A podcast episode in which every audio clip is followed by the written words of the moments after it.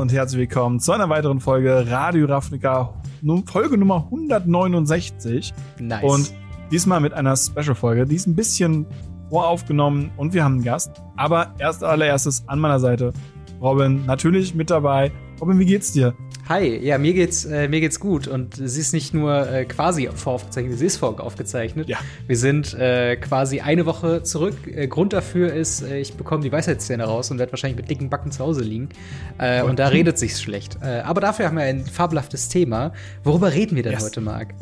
Wir haben heute einen Gast, und zwar den lieben Patrick. Hallo. Und, ähm, yay. Yeah. da reden wir erstmal drüber, warum der Patrick hier ist, wer der Patrick ist. Und ähm, ja, wir hatten öfter Patrick. Patrick ist ein beliebter Name, glaube Oh ich. ja. Und Patrick ist ein toller Name. ja, ja, sehe ich.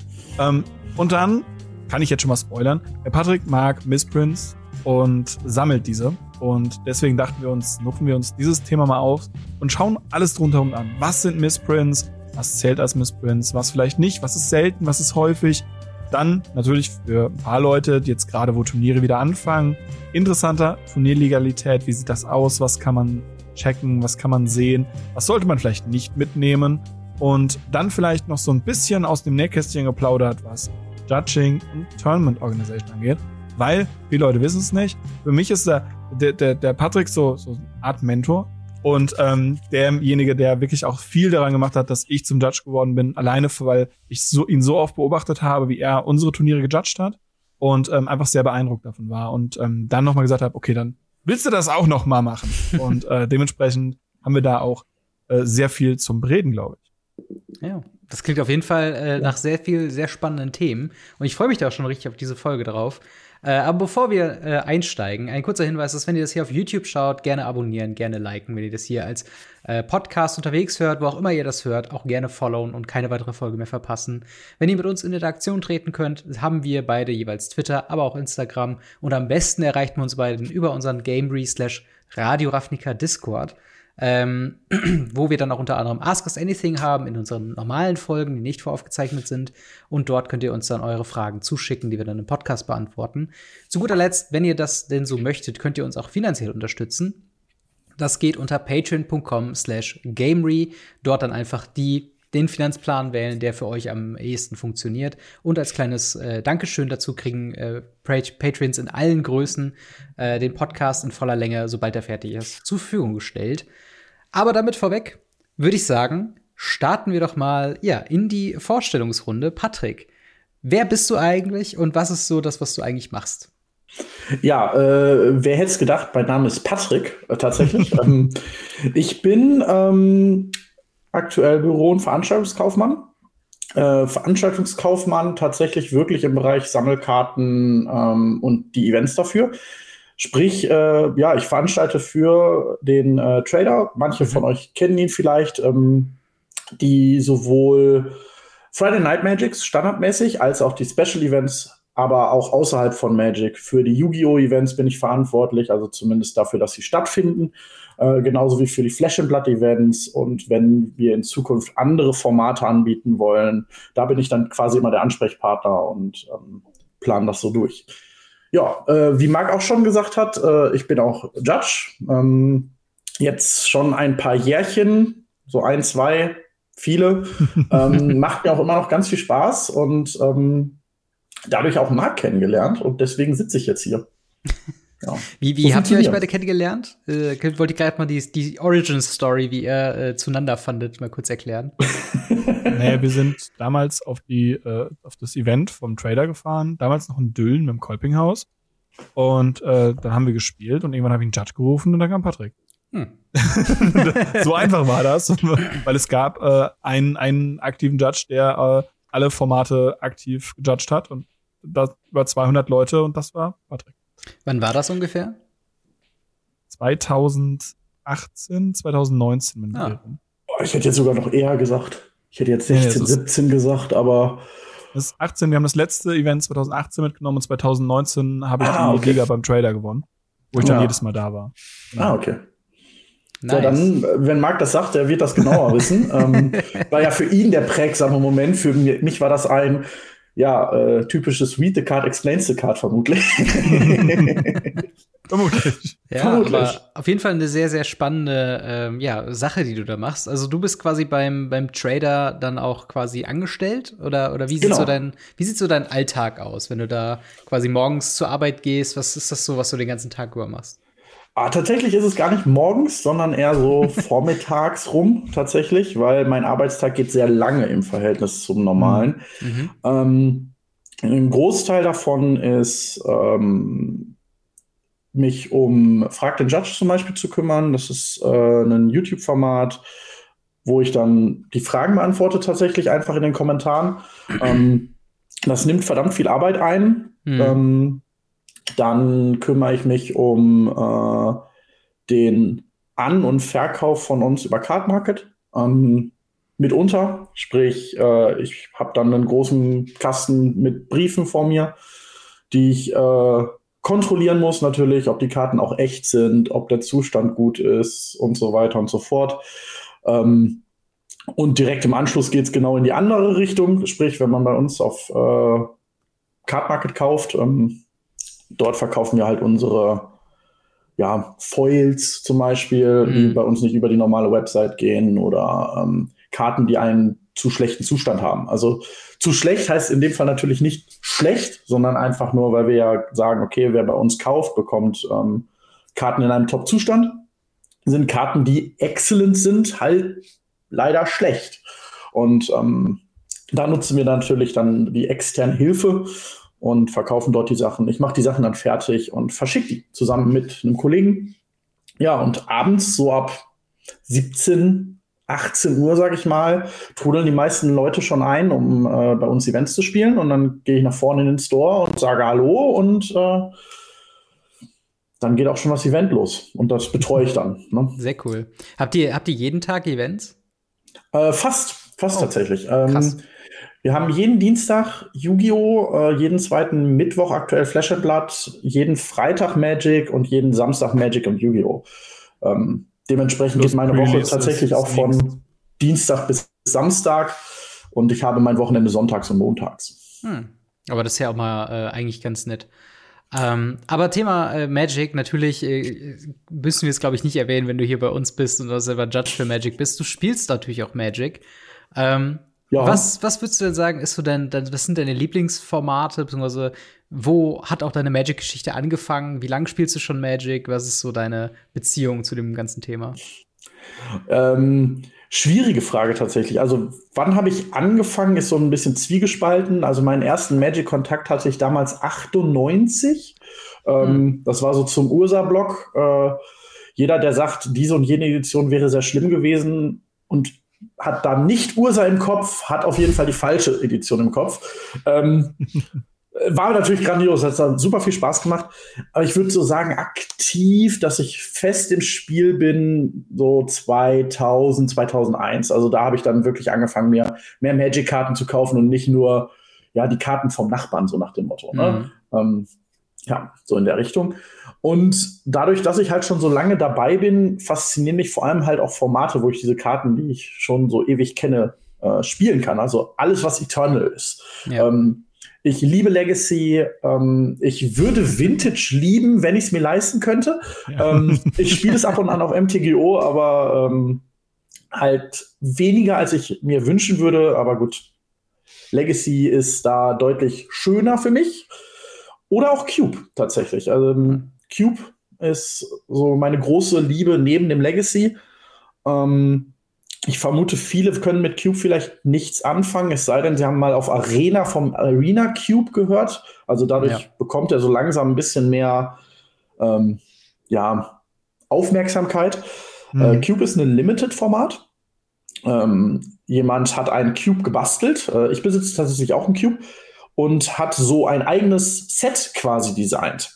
Mhm. Ähm, und mit diesem Set wird dann einfach Limited gespielt, also gedraftet oder tatsächlich mhm. auch sealed.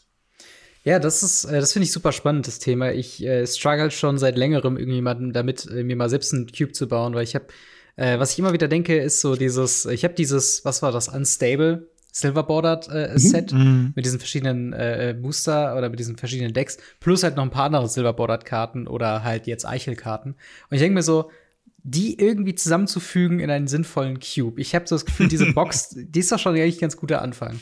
Äh, da muss, da muss ich mich irgendwann mal tiefer einlesen, mal wirklich auch einbauen, weil ich finde, so Cube ist so ein bisschen das, eigentlich so der, der, der Go-To-Traum von jedem Magic-Spielenden, einfach so dieses selbst zum Designer eines, seines optimalen Sets zu werden, so ein bisschen. Es ist auch tatsächlich verdammt viel Arbeit, auch wenn man es nicht glaubt. Mhm. Ähm, es gibt einfache Einstiegscubes, sowas wie äh, Set-Cubes. Da mhm. hangelt man sich einfach an einem Set lang und sagt, okay, ich habe jetzt jede Kammen sechsmal und jede Ankammen dreimal oder sowas. Das geht relativ fix und ähm, funktioniert auch ganz gut.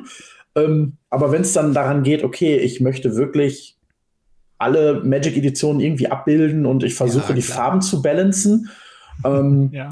Meistens führt es leider erstmal dazu, dass man die Strategien, die man selbst sehr gerne spielt, zu stark hat und mm. die, die mhm. man ungern spielt, zu schwach.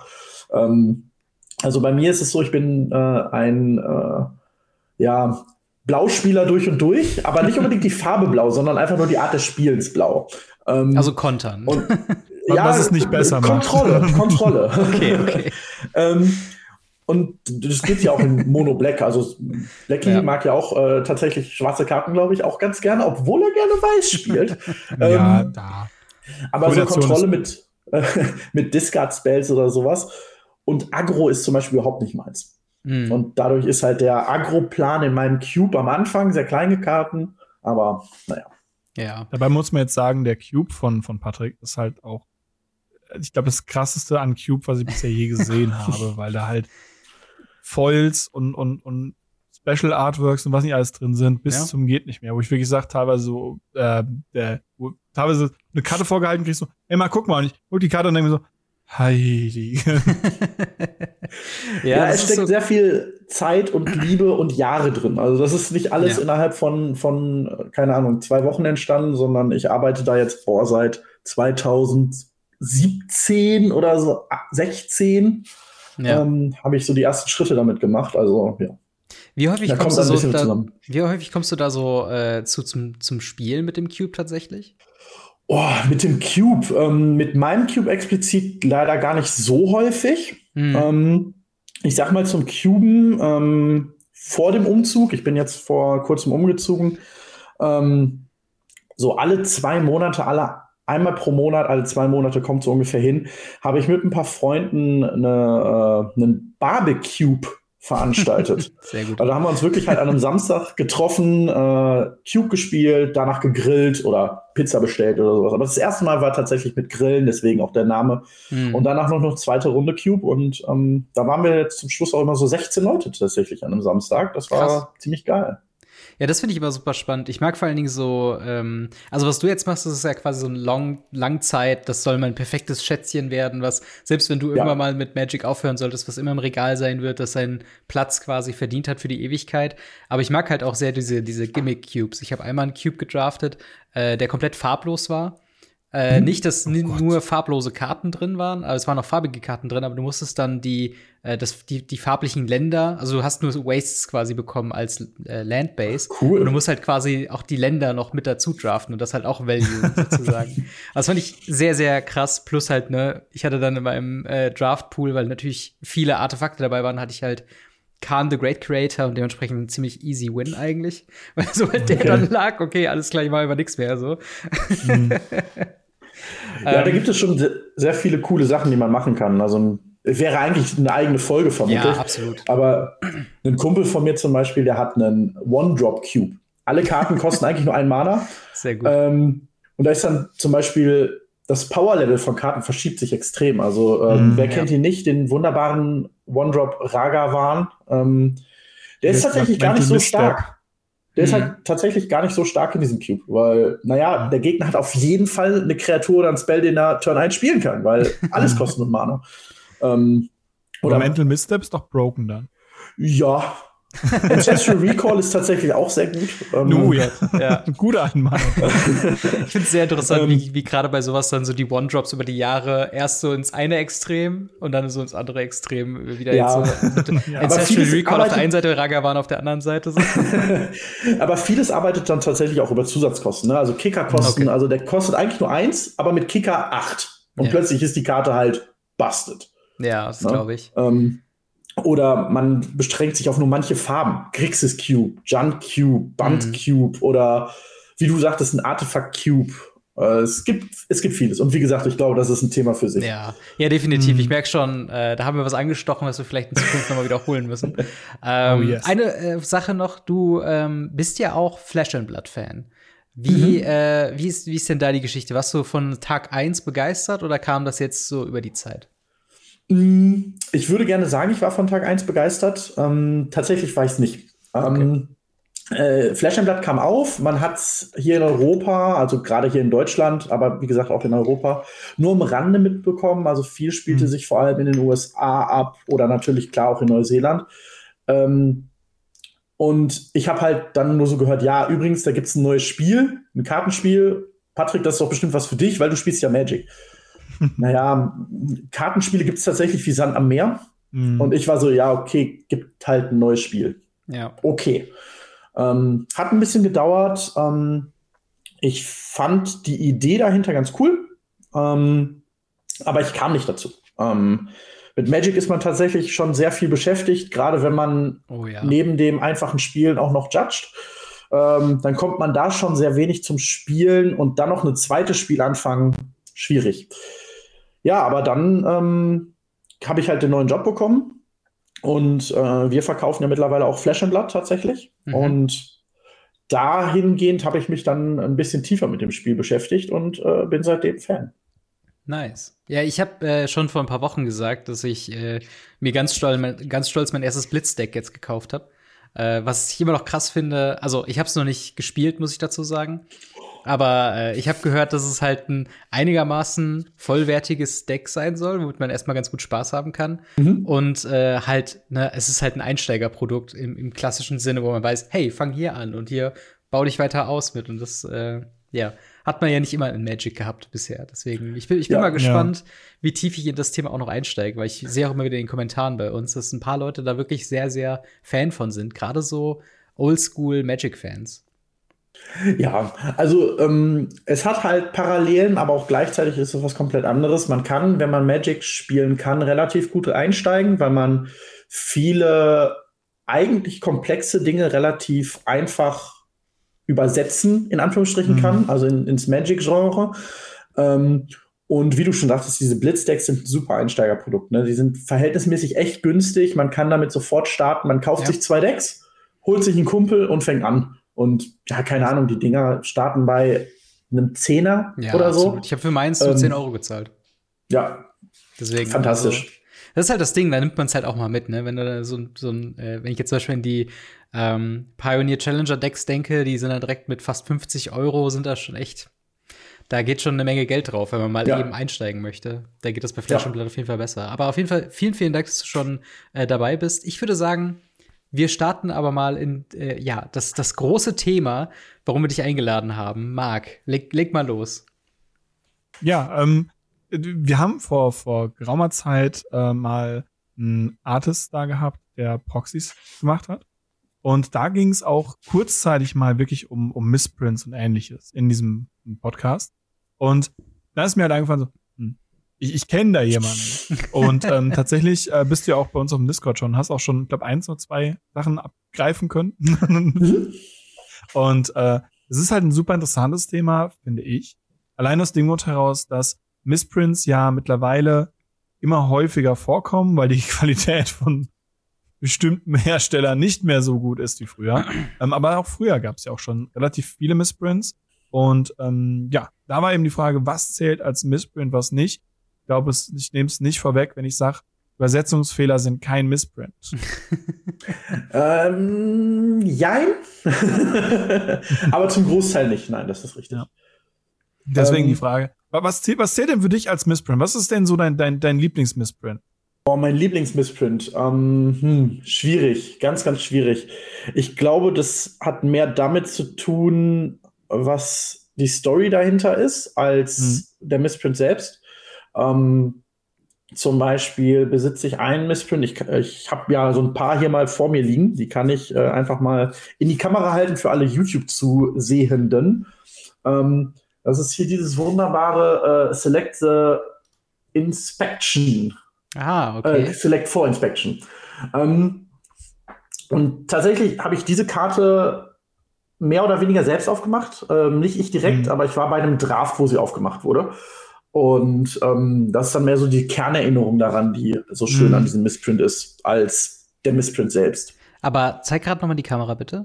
Ja, klar, natürlich. Ähm, was, was, ist da drauf? Das sieht aus, als ob da wie so, so, Eine, wie so eine Folie, wie so ein Streifen von der Folie einfach so drüber geklebt. Ja, ich habe das Gefühl, äh, über so einem Handyscreen das so abpeelen zu können. Ja, äh, stimmt, sorry. Äh, für die, die es natürlich nicht auf YouTube ja. äh, sehen, ähm, schaut auf YouTube vorbei, seht es euch an. Also in, in Natura ist es vermutlich schöner als erklären. Ähm, das ist eine Vollkarte und ähm, hier sieht man auch so ein bisschen, was beim Herstellungsprozess so passiert. Ähm, die Farbe wird ja mit Walzen aufgetragen. Ja. Ähm, und äh, hier, oder unter anderem, werden Walzen über diese Karte ge, äh, gewalzt. Und auf dieser Walze war ein Ölfleck. Und dadurch ah. ist ein Ölfilm auf der Karte gewesen, auf ungefähr einem Drittel der Form. Ähm, und da hat die Farbe halt nicht so gut gehalten. Und tatsächlich kann man jetzt quasi an dieser Stelle unter die oberste Farbschicht gucken und sich ansehen, warum eine Foil so aussieht, wie eine Foil so aussieht. Ähm, sprich, hier kann man so ganz leicht erkennen, ähm, wie dieses, ja, wie diese Figur, dieses Skelett, dieser Roboter ähm, auf der Foil-Schicht aufgearbeitet wurde, damit der Rest vom Bild voll ist, der Roboter aber nicht, so mm. quasi. Mm. Ja. ja. Ja, das ist echt ein sehr cooler Fall. Also ich habe auch schon ein paar Missprints so gesehen, aber dass man hier quasi wirklich so ein, so ein, so ein ja, Maschinenfehler im Endeffekt äh, dafür verantwortlich macht, dass das so drüber, dann die Farbe nicht gut drüber gedruckt ist. Ähm, Finde ich, fand ich faszinierend. Ich hatte halt, es sah halt wirklich so aus, als ob du irgendwas drüber geklebt hättest, wie so dieses äh, halb durchguckt Teser oder so oder so Klebeband. Ja, so, so, so, ein rauchiges Tesafilm, genau. Ja, ja genau, genau, so genau. sieht das so ein bisschen aus. Deswegen äh, äh, super spannend. Aber das bringt uns ja eigentlich auch schon zu der Frage, warum gibt es überhaupt Missprints? Ist das eigentlich nichts, was man irgendwie sagen könnte, warum, warum schicken die denn Sachen raus, die falsch sind? Das, äh, hast du da eine Erklärung, was da irgendwie die Historie dahinter ist? Ähm, ich fände die Erklärung cool, dass sie es absichtlich machen, weil es so verrückte Leute wie mich gibt. ähm, das bezweifle ich allerdings. Ähm, das hat halt einfach mit der Massenabfertigung zu tun. Ähm, mhm. Marc sagte eben, dass es mittlerweile mehr Bildsprints gibt als früher. Ähm, ich glaube da nicht ganz so dran. Zahlentechnisch ja, prozentual glaube ich nicht. Mhm. Ähm, ich glaube einfach mittlerweile wird so viel Produkt weltweit aufgerissen, dass diese mhm. Missprints deutlich mehr auffallen und durch Social Media deutlich mehr verbreitet werden.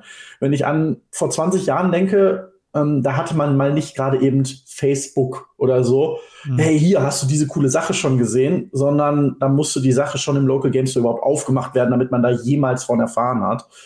Ähm, und ich glaube, das hat halt einfach mit dem ja, mit der Optimierung der Prozesse zu tun. Ähm, hm. Man könnte da 20 Leute hinstellen, die jedes Print-Sheet, ähm, für Leute, die es nicht wissen, äh, Magic-Karten werden auf sogenannten Sheets gedruckt, sind wie Poster. Da sind, äh, wenn ich mich nicht ganz täusche, 11 mal 11, also 121 Karten drauf. Ähm, wenn es keine Oversize-Karten oder oder oder sind. Ähm, und die könnten jedes einzelne Sheet überprüfen das dauert mhm. aber verdammt viel Zeit und kostet dadurch verdammt viel Geld. Dadurch werden sehr viele Prozesse halt automatisiert. Da kommen Kameras ins Spiel, die Karten abscannen. Ähm, zumindest stelle ich mir so vor. Ich war leider mhm. noch nie irgendwie bei Katamundi oder so zu Gast. Ich würde es mir sehr wünschen, aber wer weiß. Äh, Katamundi, falls ihr das hört, ladet mich ein. ähm, ja, wir kommen mit.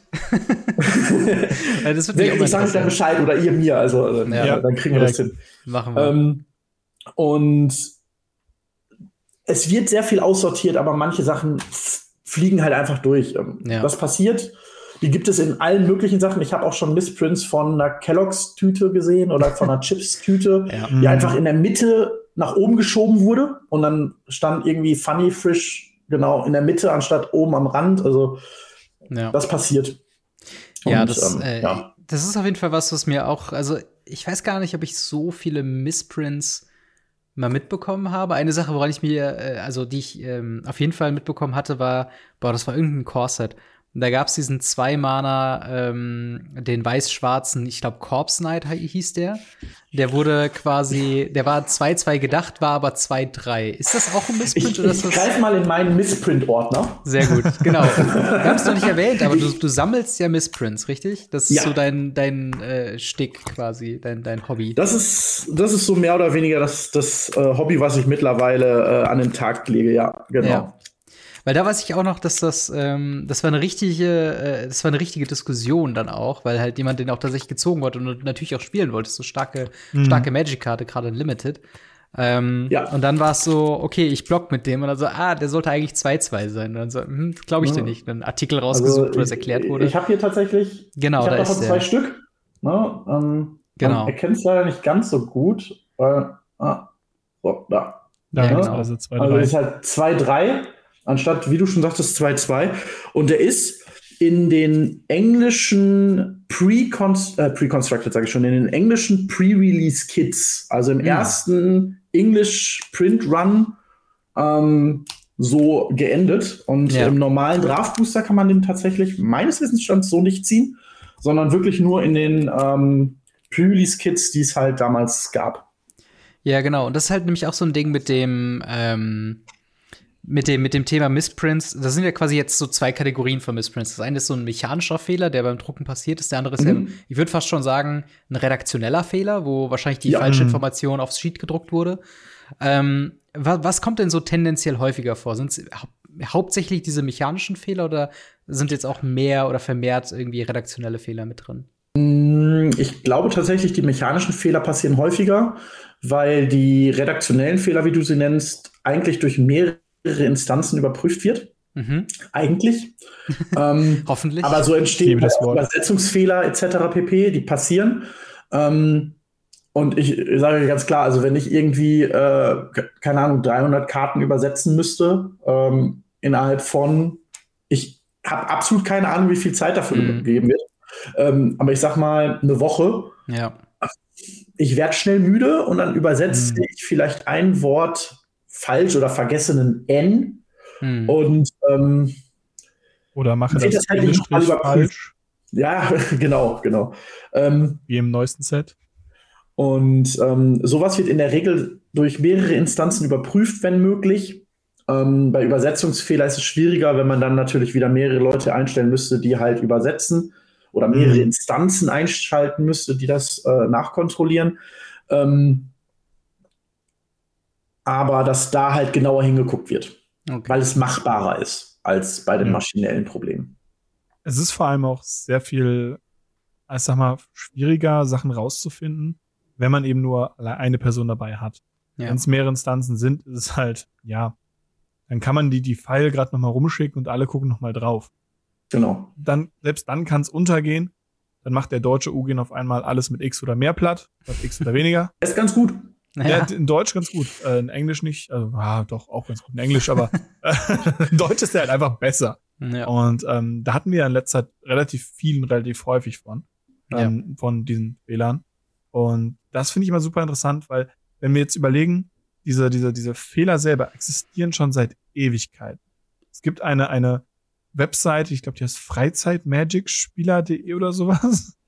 Da haben auf jeden Fall alle diese, diese Übersetzungsfehler mal aufgelistet. Und da sind eben auch Karten drin aus, aus Urzeiten, wo dann draufsteht für ein blaues Tab, bringe eine Kreatur zurück auf die Hand ihres Besitzers. Und im Englischen ist es halt You-Control, im Deutschen halt nicht. Einfach zurück. Ja, ja. Ähm, manchmal sind tatsächlich solche Sachen, ähm, weil wach, wach weggelassen wurden, ähm, auch sehr witzig, finde ich. Ähm, es gibt die Karte ähm, Cruel Bargain, wenn ich mich nicht ganz täusche, aus Portal. Ähm, Im Englischen wird einem erklärt, was Rounded Up bedeutet. Von uns Deutschen wird einfach geglaubt, ja, ja, die, die wissen schon, was das ist. Also im, im Englischen steht halt Rounded Up und dann in Klammern, for example, Hm. five will become three, also half rounded up. Und im Deutschen steht halt in den Klammern aufgerundet. Ja. Ihr, ihr, ihr könnt das. Macht weiter. ja, müssen wir euch nicht erklären, oder? Ja, genau. Ja. Aber wie, wie ist da der Umgang äh, als Judge? Also klar, uns ist das bewusst, was dann quasi der, der offizielle Regeltext ist. Aber wenn man jetzt, äh, sagen wir mal, bleiben wir bei dem Corpse Knight Beispiel, du spielst ein Pre-Release, du hast diese Karte, es sieht jetzt nicht mehr, es sieht jetzt nicht wirklich nach einem Fehler aus. Wie geht man dann damit um? Wie, wie löst man sowas dann am besten auf? Äh, ich stecke die einfach bei mir in eine Tasche und ich bin happy. Nein. ähm, äh, es ist schwierig. Ähm, ich sag mal, gerade dieser Corpse Night auf dem Pre-Release, wenn das vorher nicht kommuniziert wurde, dann wird dieser auf dem Pre-Release so behandelt, wie er behandelt okay. wird, nämlich als 2-3, weil niemand weiß es besser. Ähm, ansonsten auf Events, die halt nicht Zielprodukt nutzen, ähm, sprich Produkte, bei denen man verhindern kann, dass sowas passiert. Da gibt es halt die Instanz der Judges, die im Normalfall von den Spielern vorher darauf angesprochen werden sollten. Ähm, Spieler, die sowas besitzen, wissen meistens, dass es Missprints sind und wollen sie deshalb spielen. Ähm, was ich sehr gut verstehen kann. Und dann kommt es halt ganz drauf an, inwiefern äh, sind diese Missprints vielleicht misleading. Also mhm. dieser Corpse Knight ist verdammt misleading. Also wenn ich einen Corpse Knight spiele, der 2-3 ist und meinem Gegner nicht sage, dass der 2-2 ist, weil ich das nicht muss. Das ist eine sogenannte Derived Information. Da hat mein Gegner einfach Zugang zu, steht ja da, mhm. ähm, aber es steht halt nicht da. Ähm, das ist halt ganz schwierig. Ich glaube, so mit einer der besten Beispiele habe ich auch einmal rausgesucht ist ähm, der German Forest, der, yes. äh, der, der deutsch limitierte Wald. Ähm, oh, nice. Hat tatsächlich ein Bild einer Ebene. Ah, und auch den, den weißen bzw. gelben genau. Rahmen einer Ebene. Genau, genau. Und die Textbox, die Textbox ist halt auch Ebenenfarben aus der Zeit. Hm. Da steht aber ganz klar Wald drauf und im, äh, im Text steht auch, dass man den Mana-Vorrat um ein grünes, grünes. aufstockt im äh, guten alten Slang. Hm. Ähm, und wenn ich gerade irgendwie einen weiß-grünes Deck spiele und alle meine Wälder sehen so aus und alle meine Ebenen sehen auch so aus, außer dass da Ebene draufsteht, weiß mein Gegner nicht unbedingt, welche Länder ich habe. Ja. Ähm, sowas wird eigentlich in der Regel oder sollte in der Regel von allen Judges als nicht spiellegal für das Event eingestuft werden. Ähm, ich kenne Leute, die sagen, hey, wir sind hier als Beispiel eine, eine Legacy-Truppe bei unserem FNM, wir sind acht Leute, wir sind immer dieselben Leute. Hm.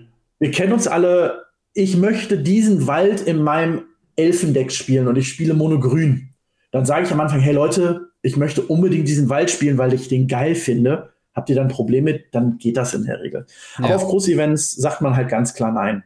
Ähm, genauso wie ähm, ja, Crims. Da haben wir zum Beispiel noch nicht drüber gesprochen. Ähm, Crims sind Karten, die vom Booster ja eingedrückt wurden. Booster werden ja oben und unten verschweißt mit so mhm. dieser geriffelten Schweißnaht.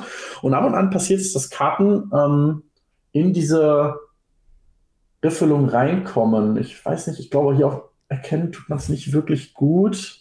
Ja, ja sonst äh, leicht. Äh, so, wenn ich wenn ich so schräg halte, ah, erkennt ja, ihr es so vielleicht. Ne? Ja. Ähm, da ist diese Riffelung wirklich in der Karte drin. Ja. Die ist fühlbar. Und mhm. sobald ich die durch die äh, durch die Sleeve erfühlen kann, ist sie Markt und damit dann mhm. auch nicht legal. Andernfalls zum Beispiel die Karte, die ich euch ganz am Anfang gezeigt habe. Ähm, wir erinnern uns an diesen Ölfleck auf der Karte, der verhindert hat, dass Farbe aufgetragen wird.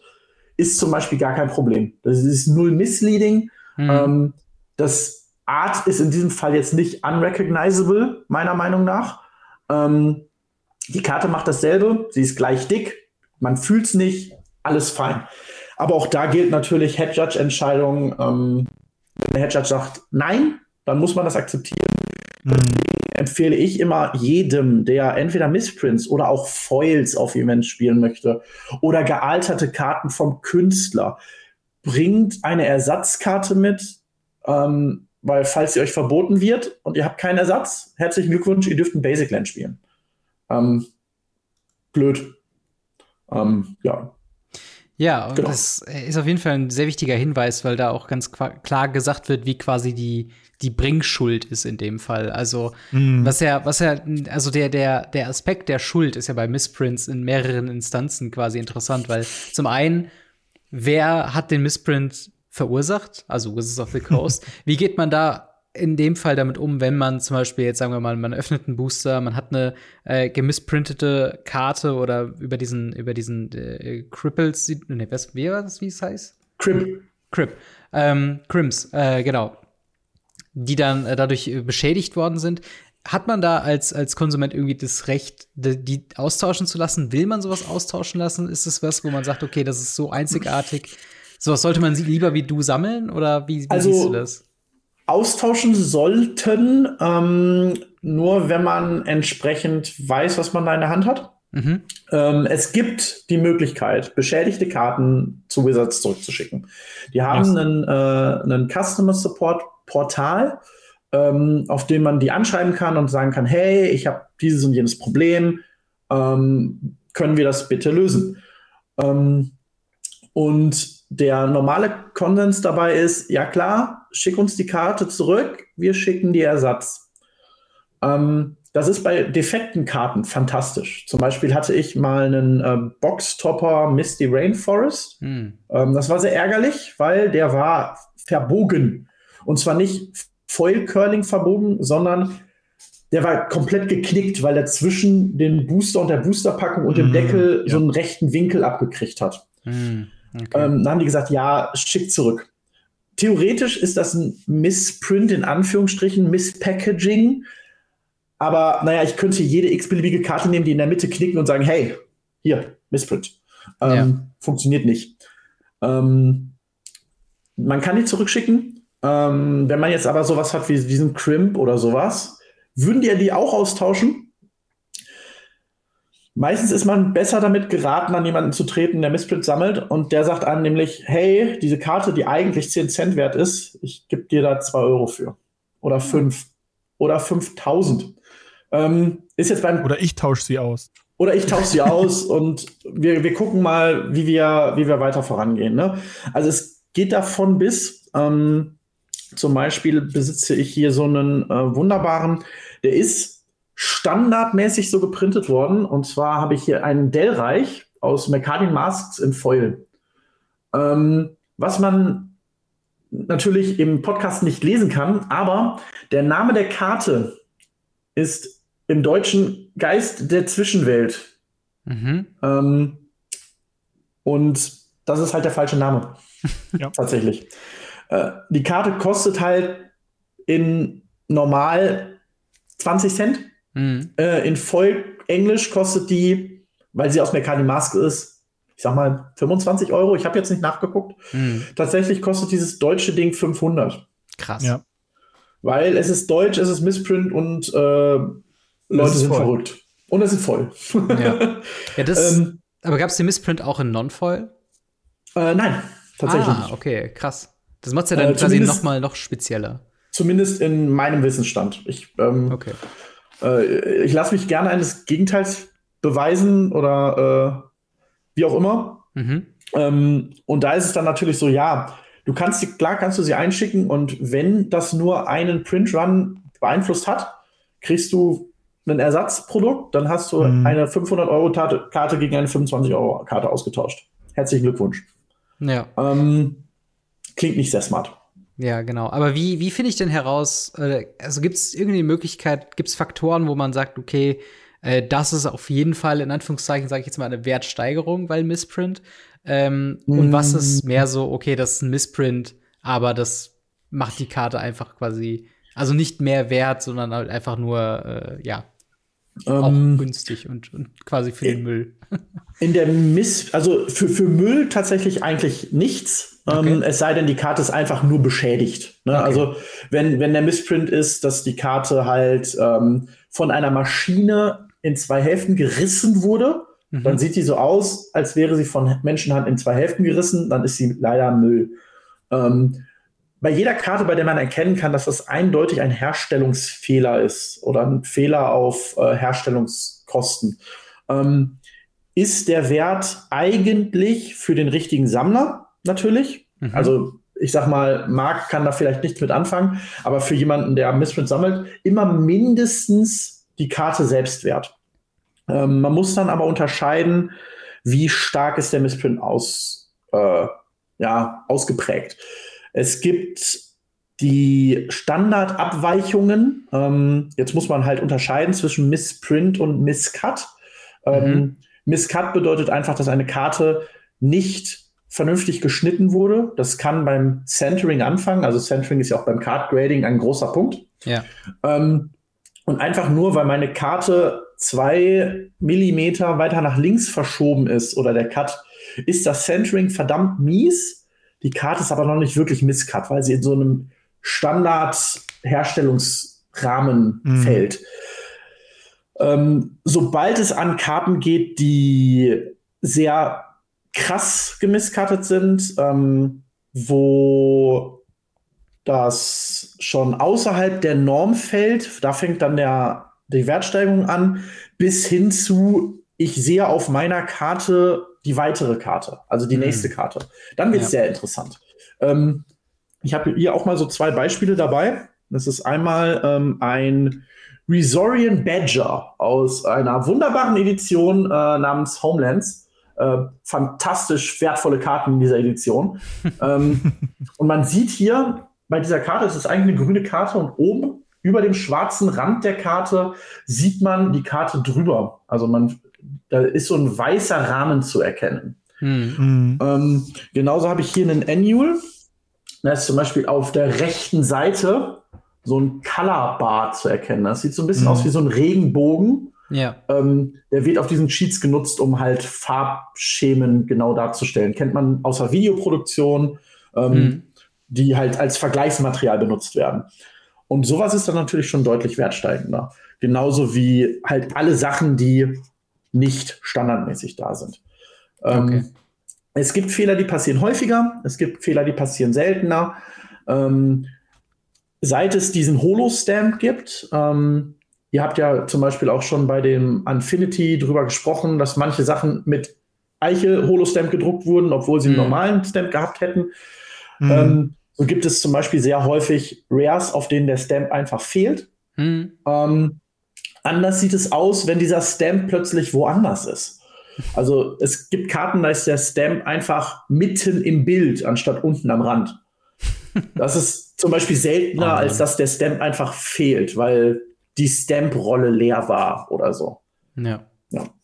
Es ist echt ein sehr, sehr, sehr, sehr spannendes Thema mit den ganzen Missprints. Ähm, Im Endeffekt, äh, genau, was ich noch äh, sagen wollte, weil das Thema, Thema der, der, der Schuld und wer irgendwas inbringen will, wenn man quasi selbst plant mit Missprints, zu spielen, sei es auf einem Turnier oder sonst irgendwas, ist man quasi aber auch selbst in der Bringschuld, das zu kommunizieren, oder? Man kann jetzt quasi Definitiv. nicht, mm. man kann jetzt nicht sagen, okay, ich habe jetzt hier Thema Thema äh, äh, Corpse Night, ähm, ich spiele den einfach nur aus Spaß und mir war es gar nicht bewusst.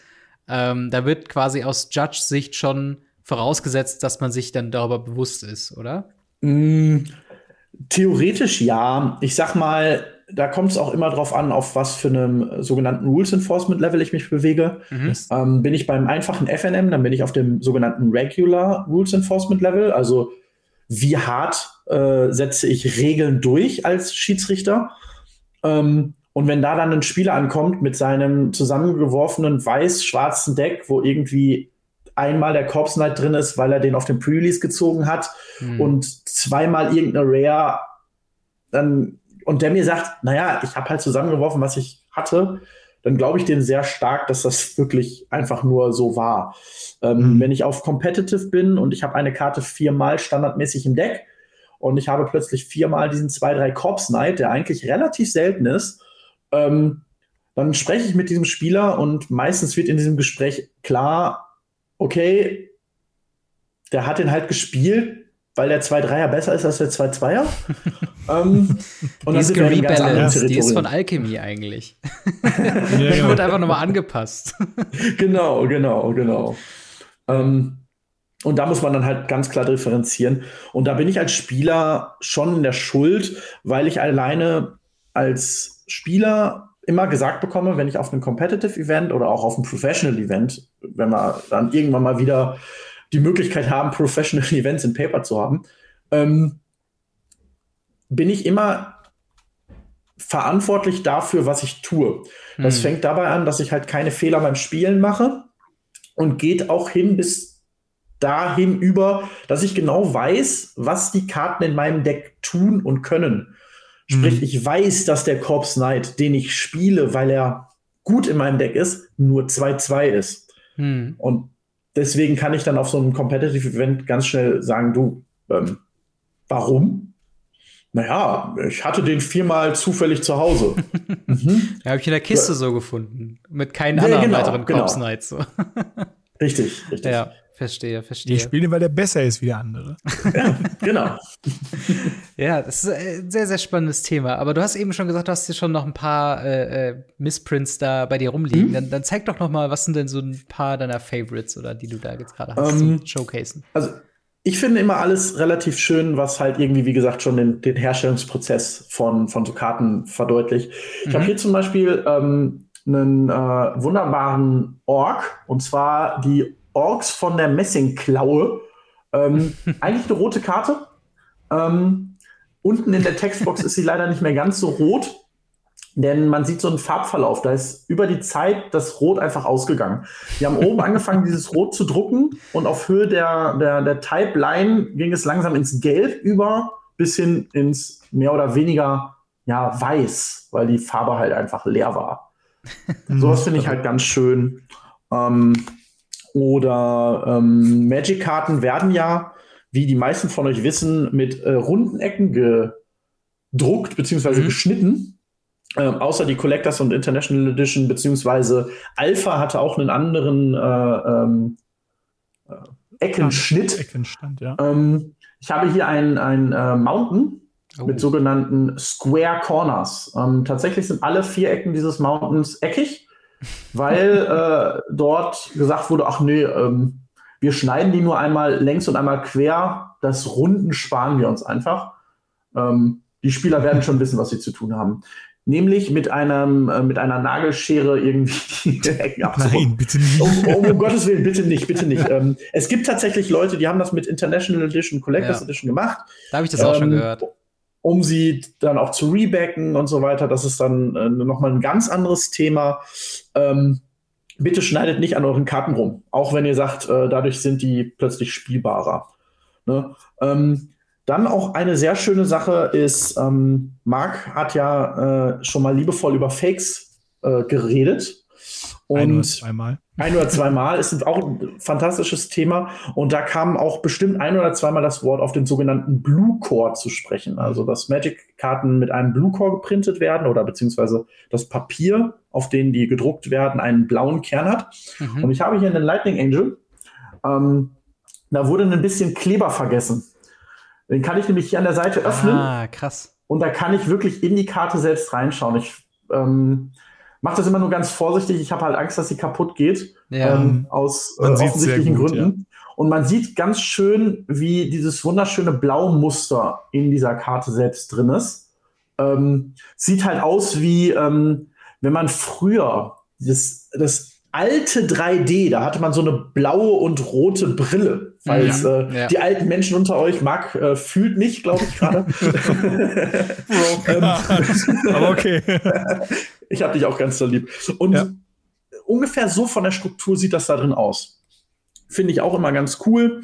Ähm, oder wir haben uns eben über die äh, Print Sheets unterhalten. Äh, dass da 121 Karten bei 11 mal 11 draufpassen. Ähm, und wer einmal kurz nachrechnet, in einem Set sind sehr selten 121 Rares und Mythic Rares. Und man versucht die immer auf gleiche Menge zu haben. Also sprich, dass jede Rare eigentlich, eigentlich äh, so häufig ist wie jede andere Rare. Das mhm. bedeutet, dass ich auf diesem Bogen eigentlich auch jede Rare genauso häufig haben sollte wie jede andere Rare. Das wird halt vernünftig aufgeteilt und meistens hat man so vier oder fünf verschiedene Printbögen. Mhm. Aber damit natürlich nicht 20 verschiedene Dateien 50 Mal gedruckt werden, werden halt lieber nur fünf Dateien 200 Mal gedruckt. Und dann führt das dazu, dass ich am Ende des Bogens Platz übrig habe. Mm, ja. Weil irgendwie, wenn ich 60 Rares in einem Set habe und ich jede Rare zweimal auf diesen Bogen drucke, habe ich am Ende eine Rare-Platz übrig. Mhm. Und das sind dann sogenannte Filler-Plätze. Und dann werden Filler-Cards eingeführt, die eigentlich am Ende weggeschmissen werden. Die werden ganz normal mit ausgeschnitten und die schmeißt man am Ende weg. Und da gab es auch diverse mittlerweile. Ich habe leider nicht alle. Ich hätte gerne alle, aber das sind dann solche Dinge. Ja. Die sind dann zum Beispiel weiß und haben hier so einen Doppelstreifen. Äh, früher wurde mir erklärt, das war so ein Ding, habe ich damals, als ich 12 war, 13 war, aufgemacht. Mhm. Und mir hat jemand im Store erklärt, ja, das sind Artist Cards. Die können nämlich auf der Rückseite, da ist sie komplett blank, beziehungsweise hat hier einen schwarzen Rahmen an zwei Seiten. Mhm. Da können Artists draufmalen und auf der Rückseite in diesem Doppelstreifen, wir haben nämlich auf der Rückseite so ein Rechteck, das einmal grau und einmal schwarz ist, und da können die dann drin unterschreiben, das ist dann das Unterschriftfeld. Das wäre Ist natürlich komplett falsch, um, um Gottes Willen, aber die Erklärung fand ich damals Ja. sehr gut. Das macht Und die, überraschend haben viel sich über Sinn. die, und die haben sich über die Jahre entwickelt. Ähm, ganz früher waren das komplett schwarze Karten. Dann stand da irgendwann Discard drauf. Mhm. Ähm, offensichtlich natürlich für das Mono Black Discard Deck gedacht. Aber nein.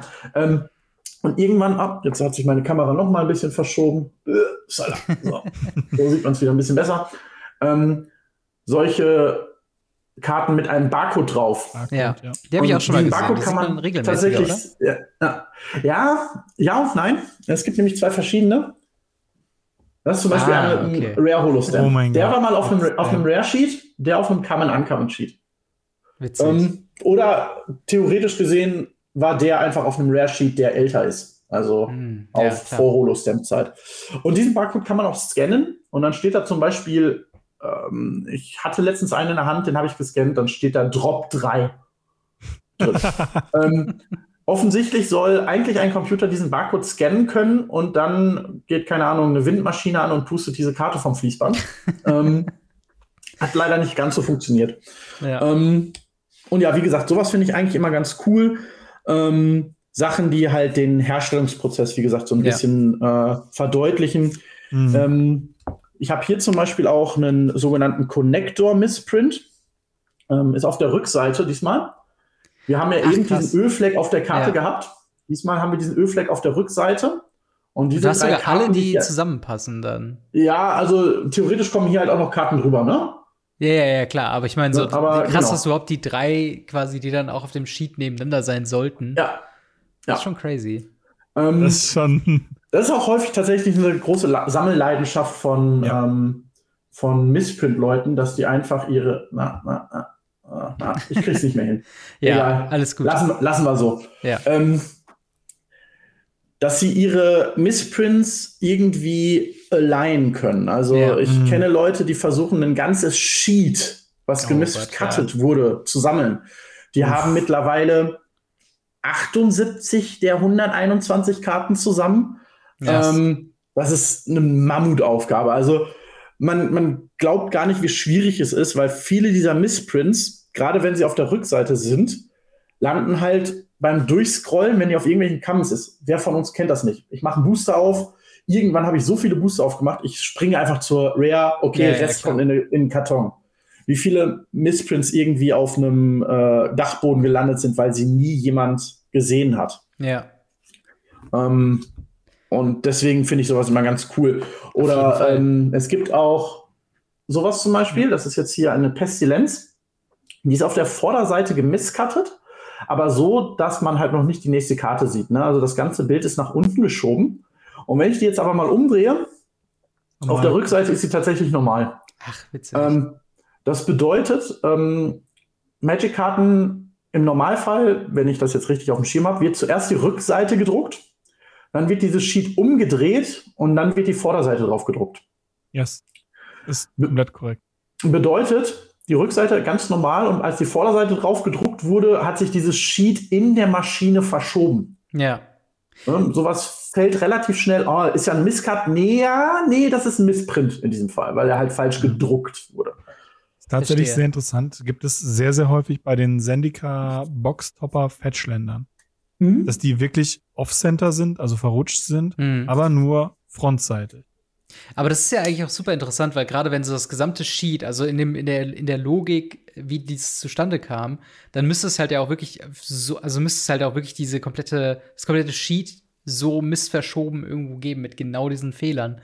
Ähm, Korrekt. Wie, wie k- identifiziert man denn als, als Sammler dann die verschiedenen Sheets quasi? Also Das ist das, Ähm, also, weil du eben schon meintest, es ist eine Mammutsaufgabe und allein Ja. jetzt bei dem, bei dem äh, Beispiel, das du jetzt gerade hattest, da jetzt irgendwie herauszufinden, welches Sheet das ges gesehen, also diese Fehler passieren ja häufiger. Wie Mhm. findet man das denn überhaupt heraus? Wo würde man denn da überhaupt anfangen? Ähm, man würde damit anfangen herauszufinden, äh, welche Sheets gab es denn alles. Ähm, Mhm. Zum Beispiel früher wurden Sheetbögen ähm, beziffert, in Anführungsstrichen mit Buchstaben. Es gab Printsheet A, B, C. Mhm. Und damit wurde früher zum Beispiel eine sogenannte Randomization gewährleistet. Äh, dadurch konnte man irgendwann Booster Mapping betreiben, Mhm. weil Printsheets bekannt wurden. Also wie sieht dieses Uncut Sheet auf? Viele haben vielleicht auf dem Grand Prix schon mal so Mhm. ein Uncut Sheet gesehen an der Price Wall. Und so haben sich diese Uncut Sheets, diese Layouts halt ähm, verbreitet und irgendwann hatten die Leute heraus, okay, es gibt Sheet A, Sheet B, Sheet C. Ähm, und jetzt gucke ich einfach mal, ich habe jetzt diese drei Konnektoren, die ich eben gezeigt habe, sind auf der Vorderseite, äh, also hier noch einmal diese drei Konnektoren, die sind auf der Vorderseite Luminous Bonds, Vampire, Neonate und Aven Windmage. Mhm. Und dann gucke ich mir einen, Uncom äh, einen Common Sheet raus, wo sind diese drei Dinge direkt nebeneinander gedruckt. Mhm. Und dann weiß ich schon mal, okay, ich habe ein Sheet, das sieht so und so aus, also muss ich nach Karte XY Ausschau halten.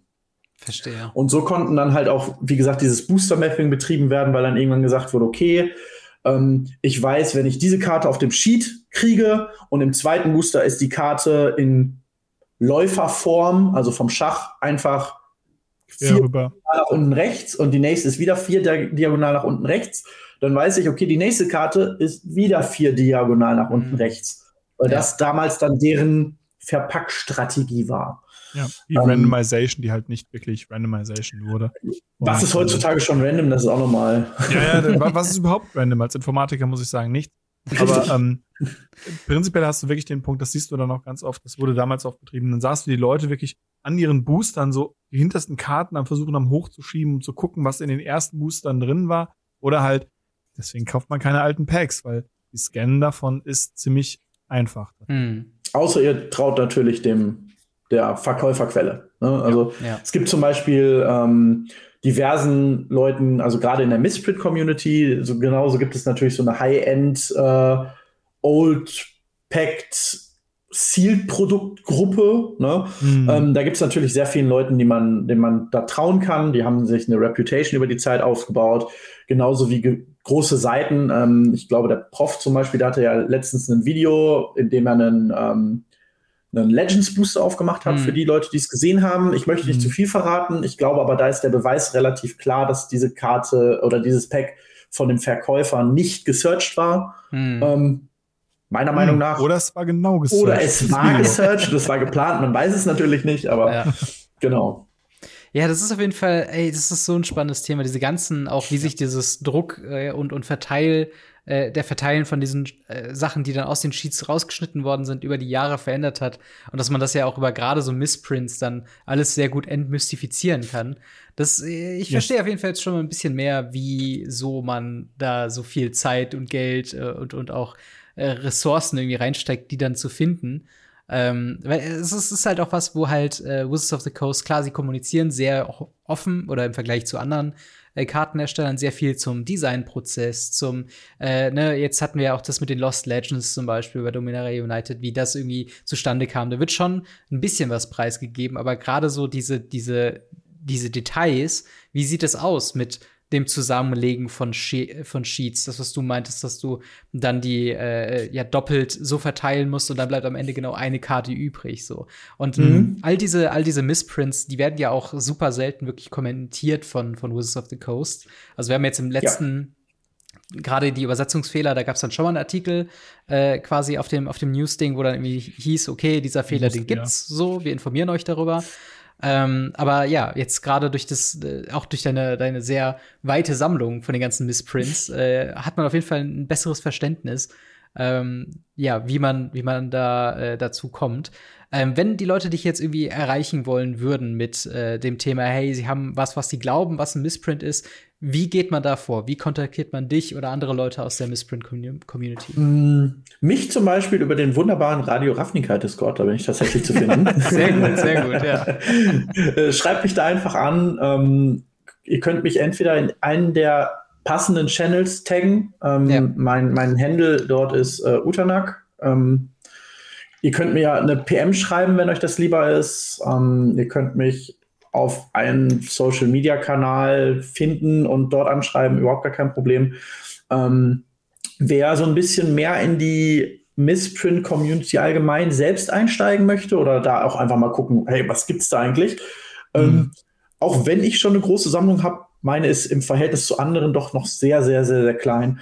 Ähm, es gibt eine fantastische äh, Facebook-Gruppe tatsächlich. Ähm, mhm. die hat mittlerweile, ich glaube, über 60.000 Mitglieder.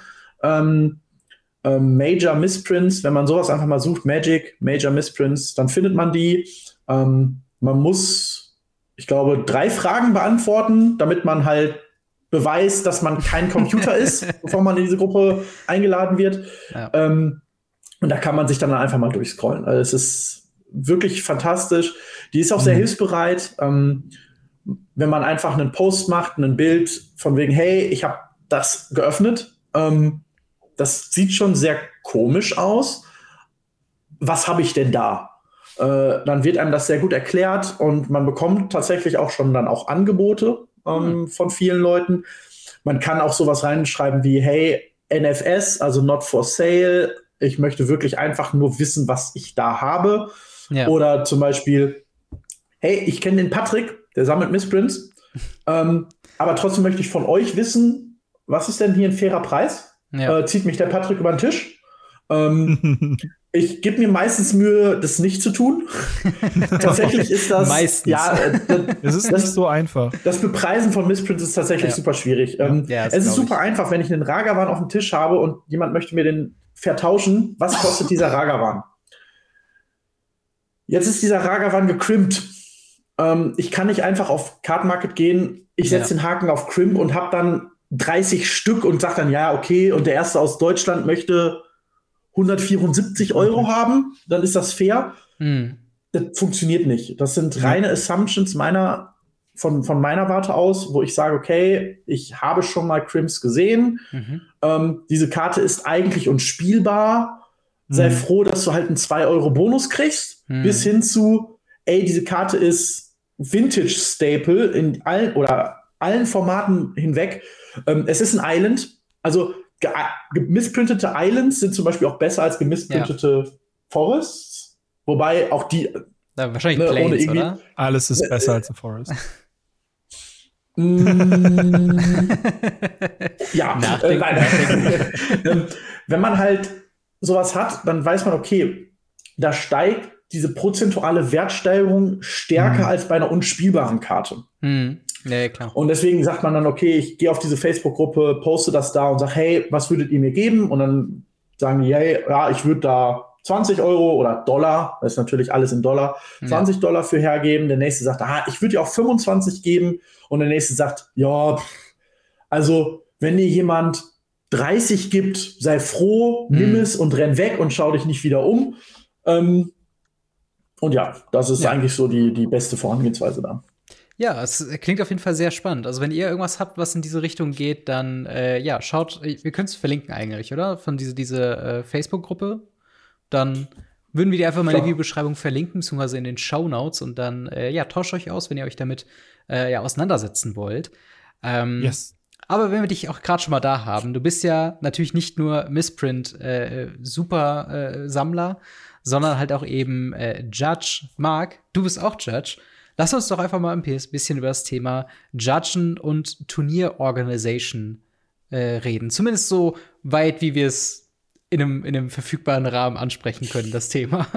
Ich weiß, das ist sehr tief, das ist sehr komplex und hat sich auch in den letzten äh, Jahren ja schon so ein bisschen verändert. Aber ähm, wie sieht das denn äh, äh, aus aktuell? Was, was so die, die Lage, sagen wir mal, in Deutschland von der Turnierorganisation und von den Judges? Wie, was würdet ihr sagen? Marc, fang mal an. Boah, ähm, schwierig, weil ich ja erstmal nur unser, unseren kleinen Radius sehe. Und äh, gerade wir in Siegen haben auf äh, sehr wenigen Quadratmetern tatsächlich sehr viele Judges.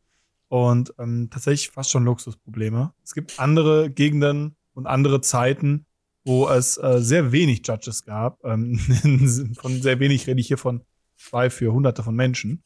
ähm, und deswegen, also ich glaube, aktuell befinden wir uns in einem sehr großen Überfluss an Judges, ohne dass sie überflüssig wären, weil wir brauchen sie, es ist wichtig.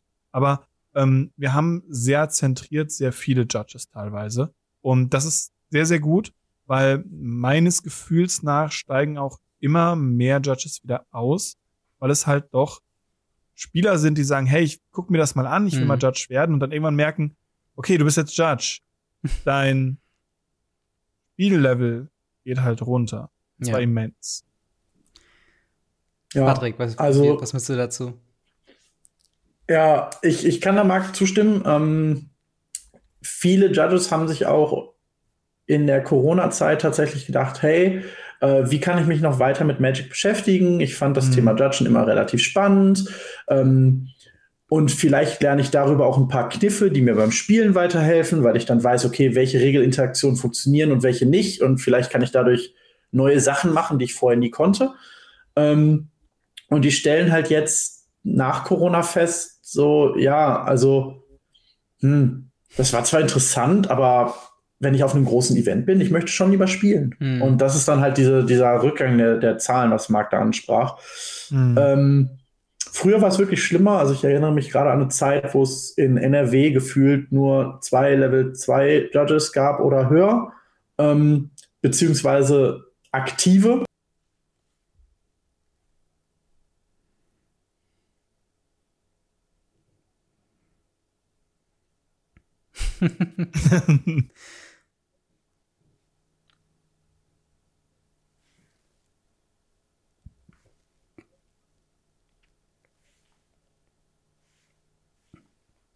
Ja. Ja.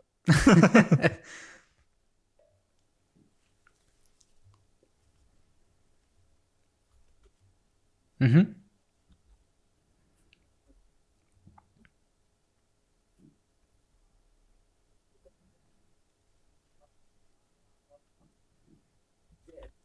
Ja.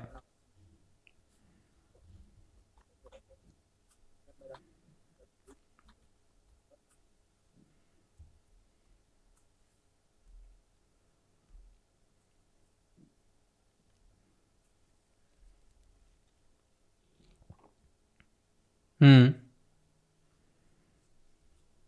Vielleicht, ja, vielleicht noch einmal ähm, ganz kurz zur. Äh,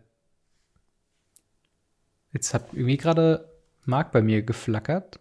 Ah ja. Ja, Internet. Okay, aber steht ja wieder alles, okay. Dann äh, cutte ich das hier raus. Aber äh, gerade äh, das Thema äh, Judges, vielleicht einfach nur, um da mal so ein paar Grundbegriffe zu klären, weil ihr habt eben schon gesagt, so es ist Level 2 Judges, es gibt äh, äh dann äh, ein Forum. wie, wie ist das denn alles organisiert? Wie ist quasi so grundsätzlich, einfach mal kurz gesagt, die verschiedene Levelungen und was ist quasi, was sind wichtige Eckpunkte, die man quasi wissen sollte, wenn man über das Thema Judges sich informiert?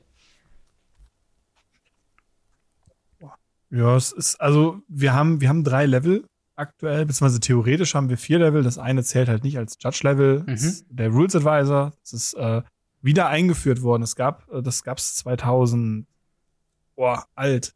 2010, 2011, glaube ich, rum, gab's schon mal den DCE Rules Advisor. Mhm. Großartig. Ähm, du konntest dann angeben, dass du äh, Regeln kennst. Und das ist dasselbe theoretisch heute wieder. Dann haben wir den Level 1 Judge. Level 1 Judges sind eher so die Judges, die für Regular unterwegs sind, die in mhm. Local Game Stores anzutreffen sind, die halt nicht für, also sie müssen keine, kein tiefes Wissen für zum Beispiel Competitive haben. Mhm. Ähm, Gerade in der Community sind in Stores auf FLMs und ähnliches eher Level 1 Judges anzutreffen.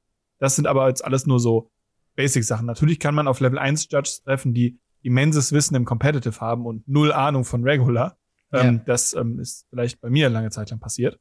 Und da, da muss man dann halt einfach schauen, weil die Level selber sagen nicht so viel aus. Sie sagen nur aus, was theoretisch ein Mindeststandard sein sollte, das du haben könntest. Ähm, laut Judge Academy. Ähm, dann hast du den Level 2 Judge. Der Level 2 Judge ist eher der Competitive Judge, der eher auf größeren Turnieren unterwegs ist und auf größeren Turnieren auch Level 1 Judges in Stores, die halt, wenn größere Events in Stores sind, eben als Leader anführt, die anderen halt als Floor Judges rumlaufen, als Head Judges sozusagen. Hm. Und dann gibt's eben die Level 3er. Level 3er sind äh, die Godfathers of Everything und ähm, sind halt eigentlich nicht mehr in Local Game Stores anzutreffen. Also wirklich literally, ich kenne keinen Level 3er, der in Local Game Stores judged. Ähm, ne, ich kenne keinen. Äh, eher so Grand Prix und Grand Prix Head Judges. Also Level okay. 2er sind dann schon so Grand Prix Floor Judges. Magic Fest, Magic. Wie heißen die jetzt? äh, ja. Regional Legacy European Championships, oh also Legacy European Qualifier. Oder ja, irgendwas in Richtung auf jeden Fall Event. das ist auf jeden Fall eine sehr gute Sache, dass jeder eigene Turnierorganizer sich nochmal seine eigenen Cups und, und Abkürzungen und so weiter aussuchen dürfen. Yes. Oh, Ganz schlimm. Ja. Und äh, ja, genau, das sind die, die drei Level, die es gibt. Ja. Und ähm, es gibt ganz, ganz viele Judges, die sich bewusst dazu entscheiden, Level 1 Judges zu sein und zu mhm. bleiben. Mhm. Weil sie halt sagen, ich möchte gar nicht in den Competitive-Bereich gehen. Ich möchte meine lokale Commander-Runde judgen ähm, und bin damit einfach glücklich. Und ich will gar nicht auf große Turniere und ich will mir den Stress auch nicht geben und so weiter. Und es ist kein, du wirst besser, weil du ein höheres Level hast. Das erwähne ich immer wieder dabei. Mhm. Ich finde es ganz, ganz schlimm. Das ist leider Gottes in vielen Köpfen gerade noch drin, ähm, weil gab Zeiten, wo es äh, fünf Judge-Level gab, wo es wirklich so war, dass du den Weg gehen musstest, um ein cooler Judge zu sein. Ja. Und ähm, das ist jetzt halt ein bisschen anders. Und ich kenne so viele Level 1 Judges, die einfach super fähig sind, wo teilweise das Regelwissen weit über das hinausgeht, was ich an den Tag lege als Level 2 Judge. Und ähm, das, das sagt halt in dem Moment nicht mehr so viel aus. Und ihr seid quasi beide Level 2 Judges, richtig? Yes. Okay.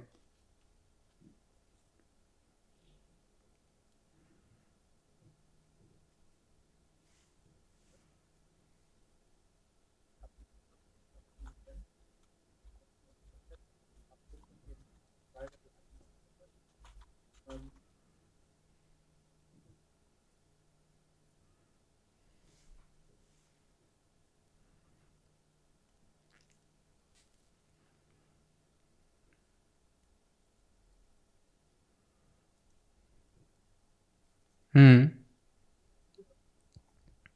Hm.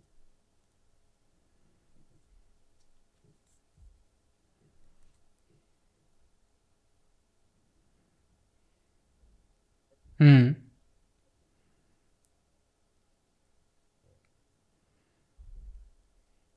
So ein bisschen wie anfechten, ne?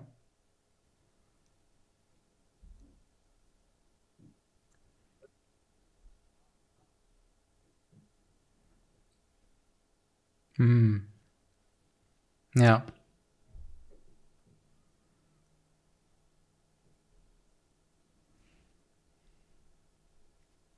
Yes.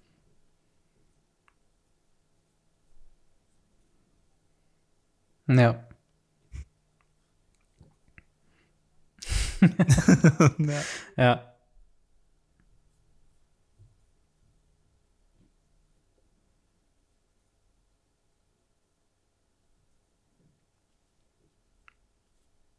Mhm.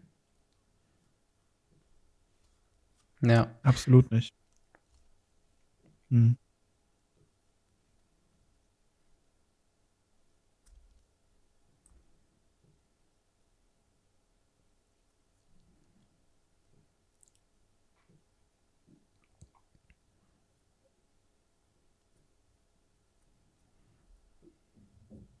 Hm.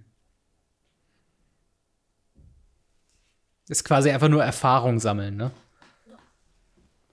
Genau. Ja. Ja. Also es klingt, es klingt auf jeden Fall ziemlich spannend. Ähm, tatsächlich ist es ja auch äh, so, dass ähm, jetzt auch gerade mit dem äh, Judge Academy ist halt auch was, was jetzt halt häufiger äh, gesagt worden sind. Vielleicht sind wir jetzt auch gerade mhm. sehr, sehr bei den Basics wieder, aber die Judge Academy gab es ja so, wie es sie jetzt gibt, nicht immer. Ähm, Nein. Das, wie, wie ist das denn, wie ist denn so die Änderung in euren Augen? Äh, hat sich das verbessert, das Judge sein und das Judge äh, äh, erleben? ähm, oder hat sich das verschlechtert? Hat sich es verschlimmbessert? Wie würdet ihr das beschreiben? Kommt auf an, wen du fragst. ja. Mhm.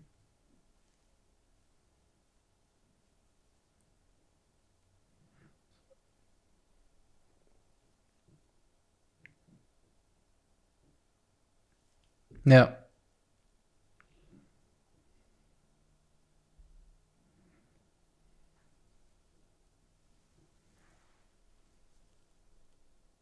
Hm. Hm. Ja.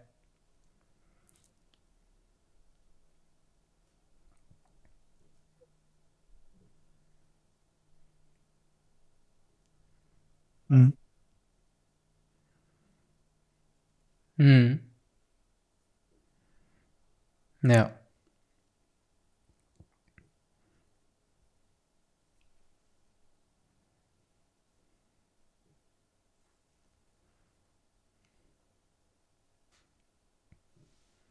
Mhm.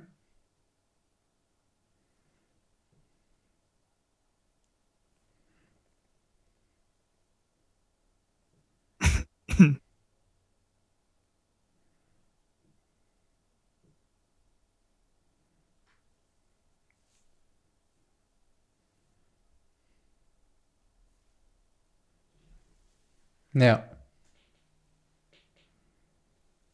Hm. Ja, also ich glaube, viel, viel wirklich verändert hat sich nicht. Der, der, der große Unterschied war wirklich in 2019, als es anfing, die Änderung der Verteilung der Promos, Mhm. wo es dann nicht mehr um irgendwelche Reputationen ging und irgendwelche Sachen, du musst mit anderen Judgen connecten, sondern es war halt dieses, du hast die nach Hause geschickt bekommen. Hm. Das ist ja nicht mehr so. Musst ja mittlerweile wieder, wieder, wieder dafür arbeiten.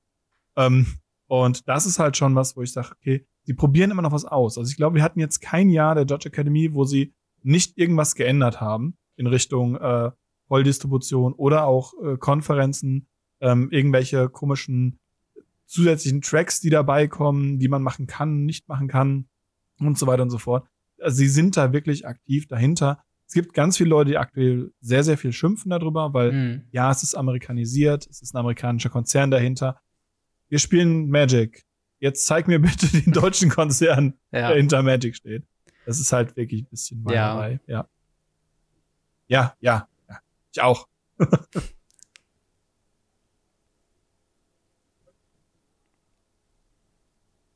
Hm, naja. Ja, ja, das kann ich mir, kann ich mir gut vorstellen. Gerade wenn sich was ändert, wo man unter Umständen schon länger dabei war, das äh, wird dann schon mal mit kritischem Auge irgendwie beleuchtet.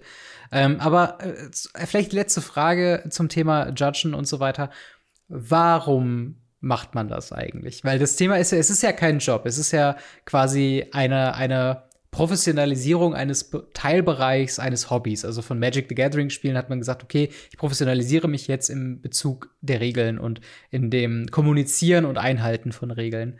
Ähm, in, äh, also, wa- was ist so der, der Appeal? Warum sollte man Judge werden wollen? Was ist so das, was man am Ende des Tages, wenn man so viel Stress bei einem Grand Prix oder Grand Prix ähnlichen Event, äh, was, was kriegt man dafür und, und würdet ihr das den Leuten empfehlen? Hm.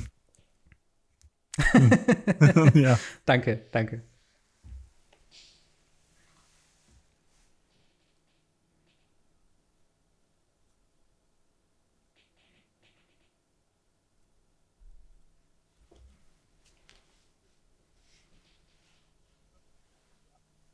Mhm.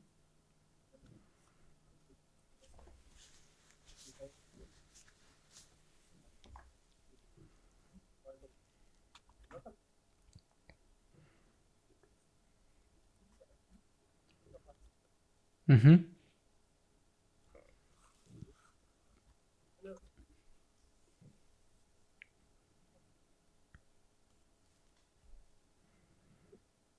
Hm. Ja.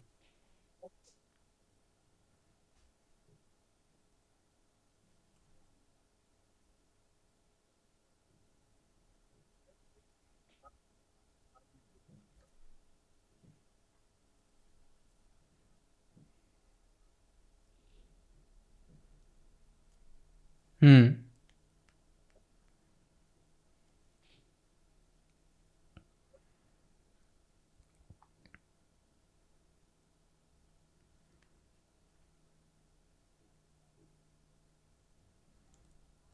Hm.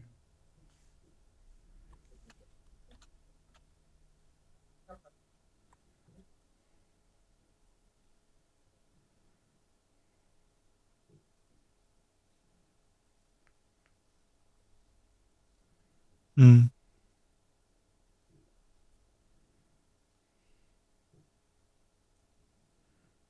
Hm. Hm. Ja, verstehe, verstehe. Ja.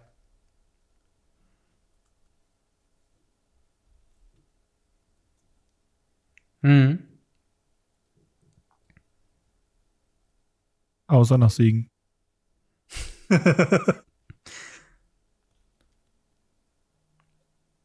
Hm.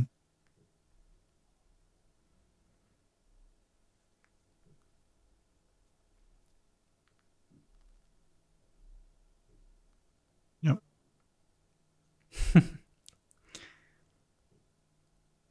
Ja. Ja, absolut.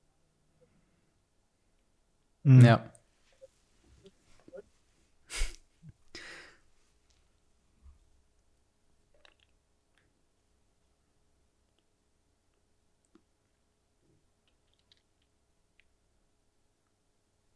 Hm. Ja.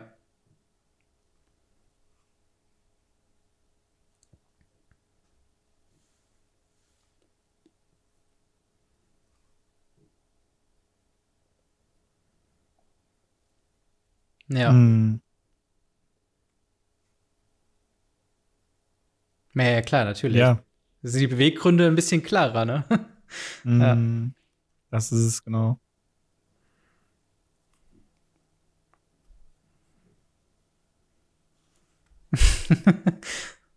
zeig, zeig wieder deinen deinen Bezug zu Control Magic eigentlich. Du willst auch einfach Rule Controller.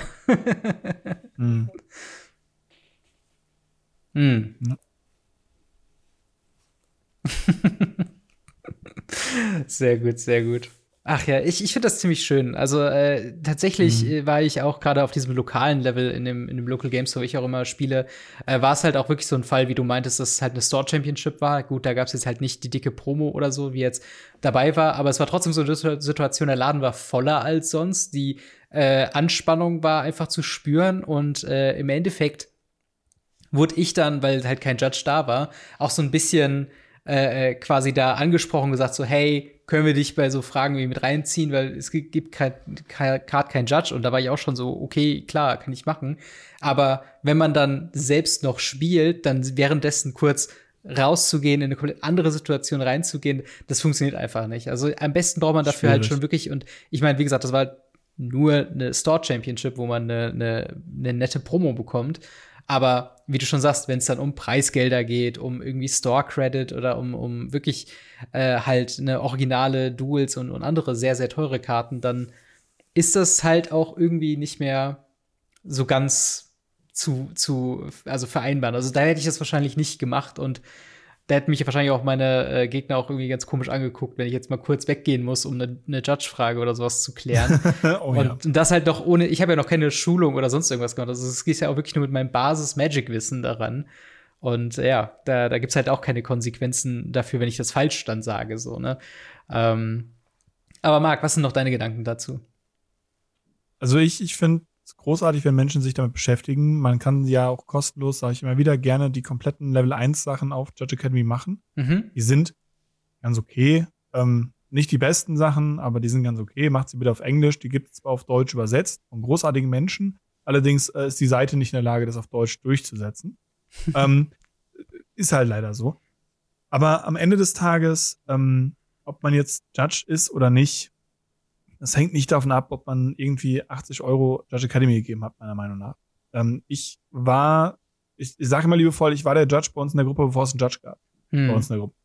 Weil wenn irgendwelche Regelfragen gemacht wurden, dann wurde ich halt angerufen. Wenn irgendwie schon vor, vor fünf, sechs Jahren irgendwelche Regelsachen waren, dann wurde gesagt, Marc, wie ist das? Erklär das mal.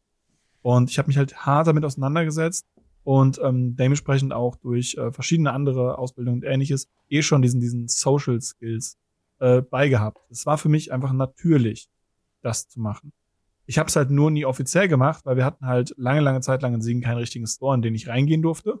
Dementsprechend war es schwierig, weil damals musste man noch als Judge wirklich äh, im Store sein, Mhm. um das Level zu behalten. Ja, ich habe vier Pre-Releases an einem Wochenende gewonnen und bin deshalb rausgeflogen. Danach habe ich Wizards das gemeldet und dann habe ich es. So, immer wieder, weil die Story kommt immer wieder und es fragen immer wieder Leute danach. Ähm, und ja, deswegen war das für mich die natürlichste Sache der Welt, als dann Judge Academy kam und ich gesagt, okay, ich mache das jetzt einfach mal. Ja. Und ähm, viele Kollegen in meiner Umgebung haben halt mitgezogen, gerade bei uns im Store. Gerade Legacy-Leute, habe ich festgestellt, sind sehr regelaffin, ähnlich wie äh, Commander-Leute. Mhm. Weil da passiert halt weirder Shit. ja. Und die lieben diesen weirden Shit. Und die wollen das halt auflösen. Und dafür musst du Regelkenntnisse haben. Und was ja, waren, was waren nochmal Layers und äh, wie funktioniert das so? Gibt's. Gibt's nicht. Layer, Layer 8 Problem. Genau, genau. Ja, es ist, äh, es ist auf jeden Fall ein ziemlich spannendes Thema. Vielleicht noch ganz kurz, um, äh, sag ich mal, nochmal den, den rein materiellen Wert irgendwie abzubilden. Du hast eben schon gesagt, man soll, äh, also um Level 2 Judge zu sein, muss man äh, Judge Academy Geld bezahlen. Oder wie, wie läuft das ab? Level 1er schon tatsächlich. So. Also das ist ja, aktuell ist es so. Es, es hat angefangen mit äh, 100 Dollar ähm, und zwar für den Level 1er, 200 für den Level 2er, 400 für den Level 3er Mhm. und äh, ist dann irgendwie runtergegangen auf alle Zahlen 100. Nee, alle Zahlen doch 100. Dann ging es auf alle Zahlen 85 und jetzt fürs nächste Jahr sind es wieder 95. Okay. Also wie, wie ich schon gesagt habe, jedes Jahr was Neues. Aber ist es eine, eine Jahresfee oder ist das eine Monatsfee? Es ist eine Jahresfee und dann bekommst du halt, bist du halt offiziell für diesen Zeitraum von Judge Academy äh, verifiziert, als Judge zu arbeiten und auch auf Judge-Konferenzen zu gehen. Okay, und bei diesen Judge-Konferenzen werden dann auch die Promos verteilt, richtig? Korrekt. Wie, wie sieht das denn aus mit den, äh, wenn euch Läden anschreiben oder euch Läden kontaktieren? Ähm, ist das was, wofür man Bezahlung erwarten darf? Ist das was, wo man sagt, okay, das ist mehr sowas, ah, du musst das machen wegen der Community oder wie sieht das da aus? Ich habe da eine ganz starke Meinung zu. Ich finde, ähm, das ist eine Arbeitszeit. Und ähm, die Arbeitszeit darf man ruhig bezahlt bekommen. Niemand will umsonst arbeiten, also ich auch nicht. Und äh, es sollte niemand umsonst arbeiten müssen. Hm. Klar, es ist ehrenamtlich, kann man das mal machen, äh, mal sagen, hey, mach mal den Draft, den Judge, dann darf ich umsonst mitdraften oder so. Aber selbst das ist eine Bezahlung. Man Ja. muss jetzt nicht irgendwie, keine Ahnung, 80 Euro Stundenlohn erwarten, aber, und es ist auch meistens nicht so die beste Bezahlung, die man hat, aber es ist halt eine Art von Kompensation. Man sollte immer eine Kompensation aushandeln. Auf irgendeine Art und Weise, meiner Meinung nach.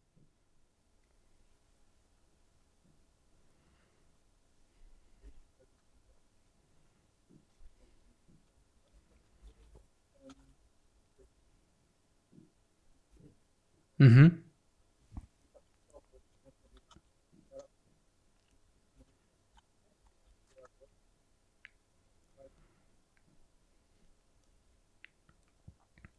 Hm.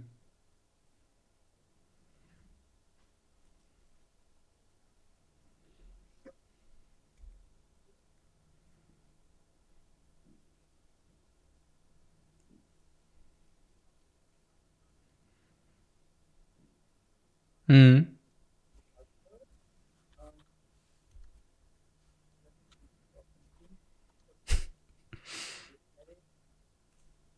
Ja.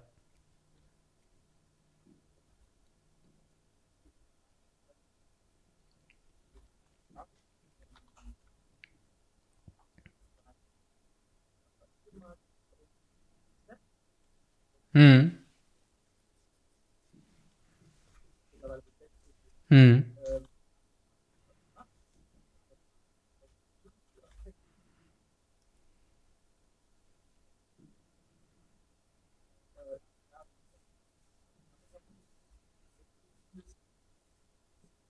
Ja. Ja.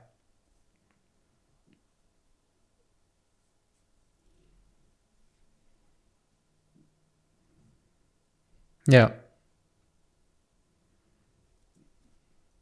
Mhm. Mhm. Ja. Ja, klar.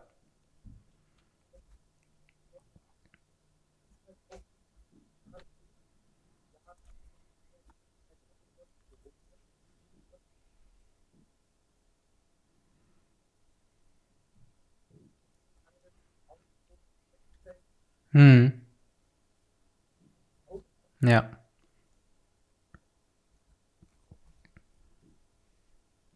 Ja.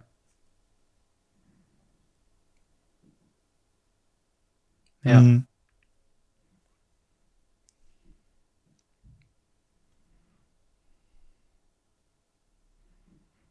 Ja. Meistens mehr. Ja.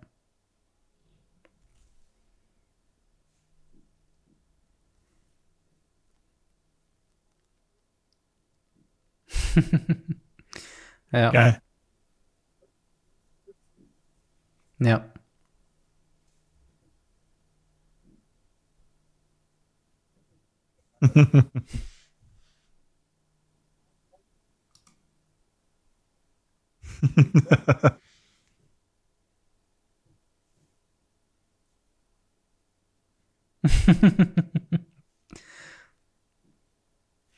mhm.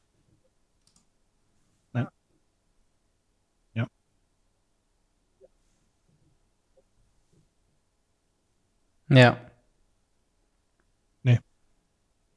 Ja.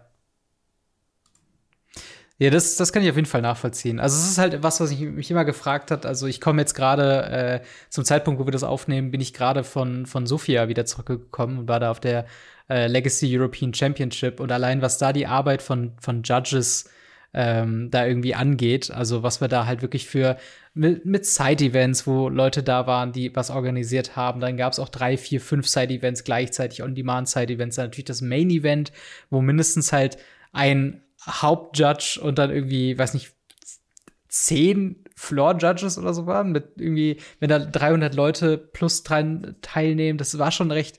Also ich habe da wirklich zum ersten Mal so wirklich gemerkt, dass es halt auch einfach quasi ein Job ist eigentlich. Gerade auf so Riesen-Events, ja. du läufst da wirklich deine Kilometer und es hat halt mit so einem, sag ich mal, normalen FM im äh, Local Game Store dann auch nicht mehr viel, sag ich mal, zu tun, sondern da gehst du halt schon mhm. wirklich schon wirklich rein in die Materie und, und machst dann auch den ganzen Tag nichts anderes. Also man selbst kommt wahrscheinlich nicht zum Draften, weil man gerade wieder neue. Leute zum Tisch lotsen muss und denen irgendwie erklären muss, wie ein Draft funktioniert.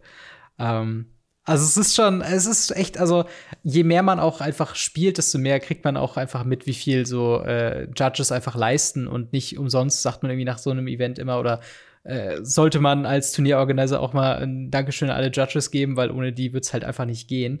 Und mhm. äh, man kann das vielleicht diskutieren, ob es auf einem Local Store Level sein müsste, je nachdem, wie knauserig vielleicht der andere Local Game Store Besitzer ist oder so.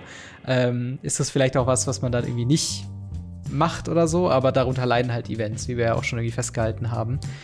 Ähm, aber ja, ich würde sagen, damit haben wir doch ein ganz gutes äh, Wort äh, zu, zum äh, Judging quasi gemacht. Ganz kurz, wenn ihr jetzt Ja oder Nein sagen müsstet, wenn ihr jetzt jemanden empfehlen würdet, Judge zu werden, wie wäre eure Antwort?